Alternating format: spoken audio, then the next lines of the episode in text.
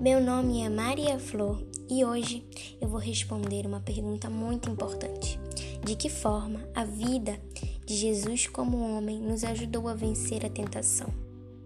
Jesus é filho de Deus e ele deu a vida por nós. Isso é muito lindo e nós todos os dias devemos agradecer. Mas antes de tudo isso acontecer, ele foi tentado no deserto mas venceu a tentação. Venceu o pecado.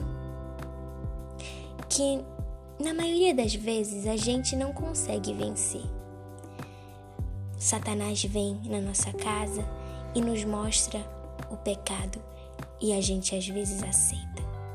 Por isso que é muito importante a gente rezar, orar, ler a Bíblia e todos os dias agradecer e sempre ficar perto de Deus, porque é o único jeito da gente ficar livre do pecado.